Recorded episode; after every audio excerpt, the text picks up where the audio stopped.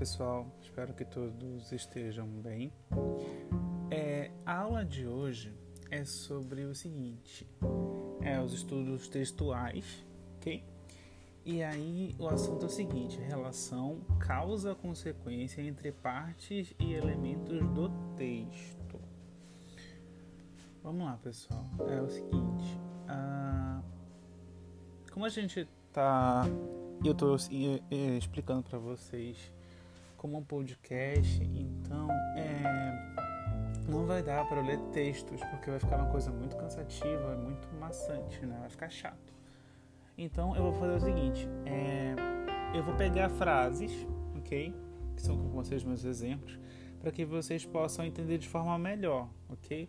Mas é, as questões que vão estar no, no Google Formulário, que vai ser minha atividade, vão ser textos, não vão ser grandes, mas vocês vão ver muito essa, essa relação de causa-consequência em textos também, ok? Mas para que vocês fiquem mais é, cientes, para que vocês possam aprender de uma forma um pouco mais rápida e um pouco mais clara, eu vou usar frases como exemplos, tá? Mas não, não pensem que somente a gente vai encontrar isso em frases, tá? Também tanto vai ser em frases como também em textos, certo? Mas vamos primeiro para a parte mais fácil, que são as frases, tá? Vamos lá, pessoal. Causa e consequência. É, aí, segundo, eu espero que vocês acompanhem essa, essa, primeira parte no caderno de vocês aí do nono ano e depois vocês vão, vão para o, o caderno mesmo físico e vocês vão anotar as frases que eu vou pedir para vocês anotarem, tá? Vamos lá. Primeiro nós temos aí, pessoal, uma vou dizer que é uma charge, né? Mas é uma imagem do menino uh, escorregando, né? E na sequência ele tá caindo. Coitado, né? Vamos lá. Aí embaixo, pessoal, tá escrito o seguinte, ó. Vamos entender um pouco mais sobre a relação causa-consequência entre partes e elementos do texto. E aí ele vem com a explicação, que diz o seguinte, ó. A causa é aquilo que faz com que uma coisa exista, e a consequência é o resultado, o efeito de uma ação. E aí ele já dá um exemplo: ó. maior fiscalização da lei seca. E embaixo, diminuição dos acidentes de trânsito. Então, para ter uma, é, uma causa, pessoal, é aquilo que uma, realmente é, ela vai existir, certo? Que ele existe. E a consequência é com base em algo que já existiu. É o resultado, é o efeito ok? Então a causa é, ela vai gerar uh, uma consequência e uma consequência vai ter que ter uma causa anterior, ok? Então anotem aí meus exemplos, pessoal. Primeiro exemplo, ó. eu acordei disposto porque dormi muito. Repetindo aí a primeira frase. Eu acordei disposto porque dormi muito.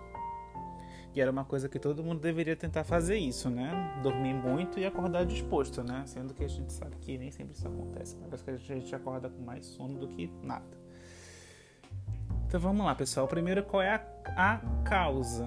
A causa qual é? Você ter acordado disposto. Agora, por qual motivo? Por você ter dormido muito. Ok? Vamos lá. A segunda frase. Eu não vou fazer janta em casa, já que os meninos foram comer pizza. Segunda frase. Eu não vou jantar em casa, já que os meninos foram comer pizza. Aí, pessoal, a causa. Eu não vou jantar em casa. E a consequência? Já que os meninos foram comer pizza. Ok? Terceira frase. A fome era tão grande que comeu o bolo quente. Repetindo aí a terceira frase.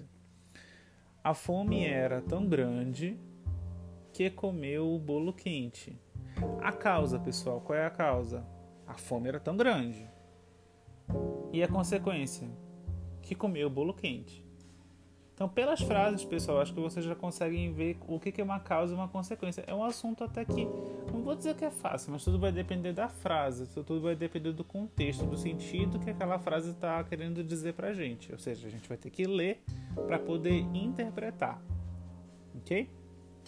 Vamos agora para o quarto exemplo. Se não tivesse, se não tivesse chovendo, vírgula, sairíamos agora mesmo. Repetindo aí. Se não tivesse chovendo, vírgula, sairíamos agora mesmo. Nesse caso aí, pessoal, uma coisa que eu até esqueci de falar. Geralmente, a gente vai sempre encontrar primeiro a causa nas frases e na sequência a consequência e na, e na sequência a consequência.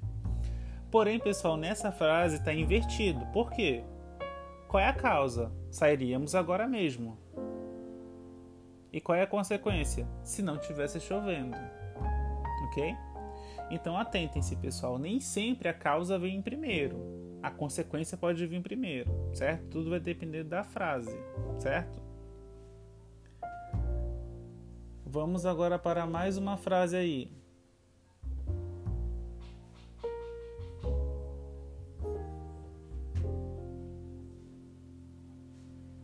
Vamos ao jantar, mesmo que cheguemos atrasados.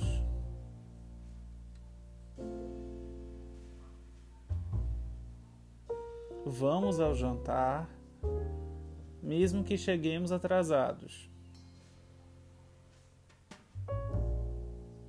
Não vou dizer qual é a causa a consequência aí. Vocês vão ter que me. Vão ter que. Não me dizer, né? Mas vocês vão escrever aí e vão ter que ver qual é a causa e a consequência dessa frase. E mais uma frase que eu também não vou falar qual é a causa e consequência.